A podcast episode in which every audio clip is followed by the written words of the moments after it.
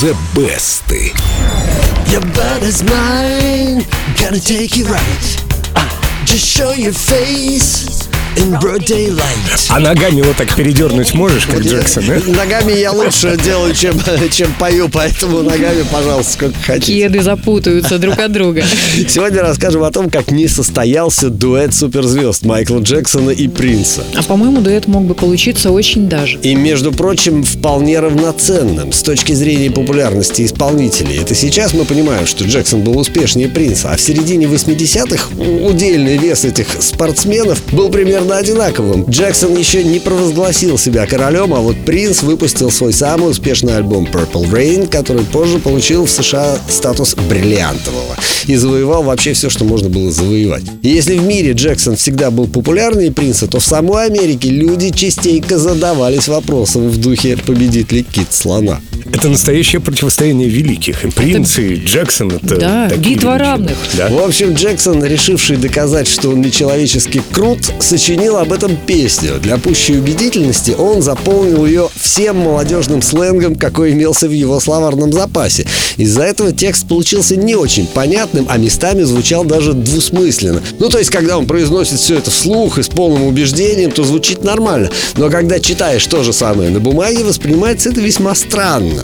Принц, которому предложили спеть песню дуэтом, начал читать текст и, остановившись на первой же строчке, задумался. Интересно, это я ему пою или он мне? Я такое петь точно не стану, но и не потерплю подобного от других. Ну, это про волшебный пендель в начале песни, да? Ну, в общем, да. Чтобы как-то подсластить пилюлю, принц предложил спеть дуэтом свою песню, но от этого отказался уже Джексон. Несмотря на то, что песню он записал соло, Бет возглавила топ Билборд и оказалась на верхних строчках почти всех хит-парадов мира.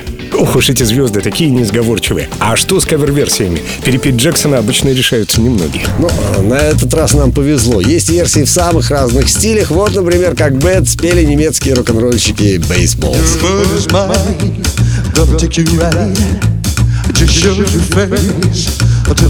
Ну, во-первых, они немецкие, а во-вторых, рок-н-ролльщики. Круто, молодцы. Но самую неожиданную интерпретацию Бет предложила американская певица Билли Айлиш. Your blood is mine. Ну, Билли Айлиш теперь круче и. Билли Айдола, и Билли Холидей.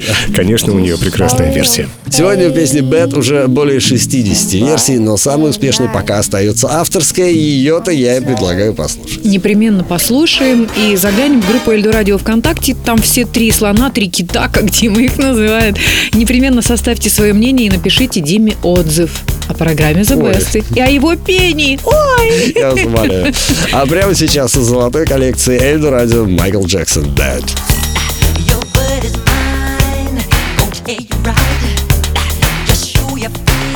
face, broad daylight. I'm telling you